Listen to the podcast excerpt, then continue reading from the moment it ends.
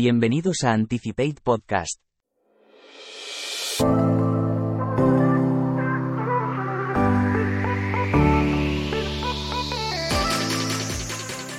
¿Cómo será el dinero del futuro? Cuando pasamos de cazar a recolectar, nació el excedente, y a partir de ahí surgió la economía. Desde hace 10.000 años, todo estaba basado en el trueque. A mí me sobran huevos, a ti arroz, yo te doy huevos y tú me das arroz. Y todos contentos. Pero este sistema estaba algo limitado, porque si tú tienes huevos, pero yo no quiero arroz, sino cabras, por ejemplo, ¿qué hacemos?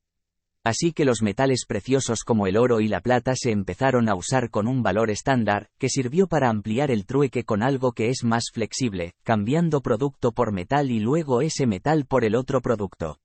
No tardarían a llegar la acuñación de estos metales por los estamentos de cada época, reinos, luego gobiernos o bancos, creando el dinero, como un modo eficiente, liviano y como el intermediario ideal para que la economía como tal floreciese. Desde entonces hasta ahora, solo ha surgido el dinero en papel, como un modo más ligero de manejar grandes cantidades y moverlo digitalmente, pasando de objetos físicos a digitales pero seguíamos utilizando el dinero y haciendo casi todo como hace unos más de 2000 años. Hasta que en los 90, un grupo de criptógrafos, autollamados cypherpunks, fueron más lejos y empezaron a cuestionarse bases, publicando su manifiesto, en el que afirmaban algo como que la privacidad es necesaria para una sociedad abierta en la era electrónica. Y es que con la llegada de Internet surgió DigiCash, como la primera moneda digital con criptografía de clave pública, aunque aún era centralizada como el dinero tradicional. Le siguieron intentos como Hashcash que ya funcionaba con algoritmos. Luego BitGold y B-Money profundizaron más en esos conceptos. Pero hasta entonces, eran solo un experimento de pensamiento. Ninguno de los conceptos llegó a ser un producto real que funcionara. Hasta que en 2008, en plena crisis económica global, tras la caída de Lehman Brothers, se generó, por primera vez, una creciente desconfianza en los bancos y el sistema económico financiero existente, y justo un tal Satoshi Nakamoto publicó su paper científico sobre Bitcoin titulado, Bitcoin, un sistema de efectivo electrónico de igual a igual, en el que comentaba que, el comercio en Internet depende casi en exclusiva de instituciones financieras que ejercen como terceras partes de confianza para procesar pagos electrónicos. Aunque el sistema funciona bastante bien para casi todas las transacciones, aún contiene una debilidad inherente por ser un modelo basado en la confianza y en menos de 10 páginas del documento, presentaba la idea de la creación de una red descentralizada, basada en la prueba de trabajo de usuarios individuales de ordenadores, que ha servido para revolucionar la economía global.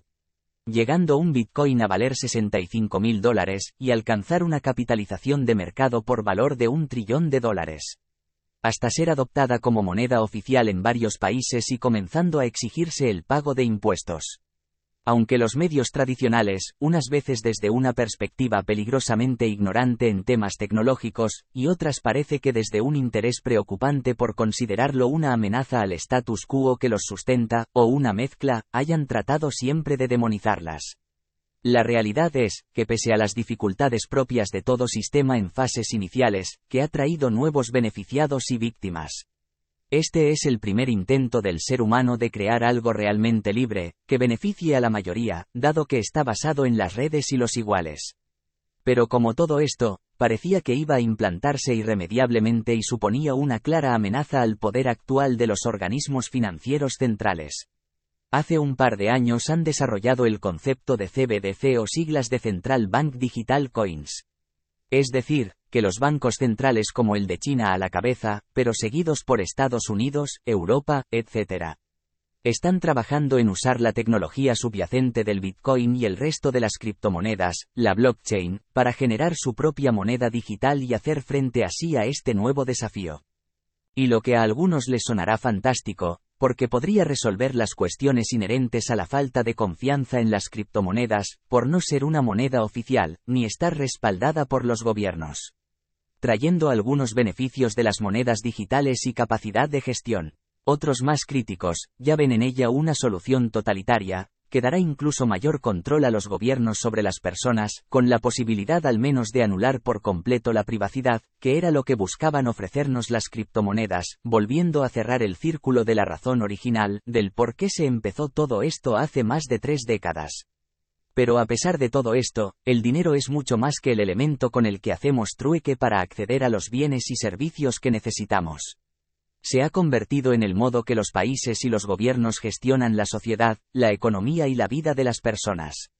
En lo que percibimos como salario, por nuestra mayor ocupación diaria, que es el trabajo. Y ya está completamente ligado a lo que somos o lo que podemos ser hasta el punto que estos avances digitales van a afectar directamente al futuro de todos, tanto individual como colectivo. Porque sí, como comentamos en el episodio de la era post-escasez, dejamos de necesitar trabajar para vivir y soluciones como la renta básica universal se implementan. Porque como profundizamos en el del futuro de los robots, son capaces de hacer gran parte o todo de lo que ahora nos ocupa. Tal vez, la economía, como la entendemos, pueda llegar a carecer de sentido, e incluso conceptos como el salario o la propiedad privada, caduquen. Sé que suena chocante. Yo no tengo la clave, ya me gustaría. Solo puedo decir, que más que nunca, deberíamos hacer todos un esfuerzo por estar vigilantes en cómo acontecen los hechos, de entender lo mejor posible de estos temas, y por defender nuestros derechos y ser parte decisoria del futuro.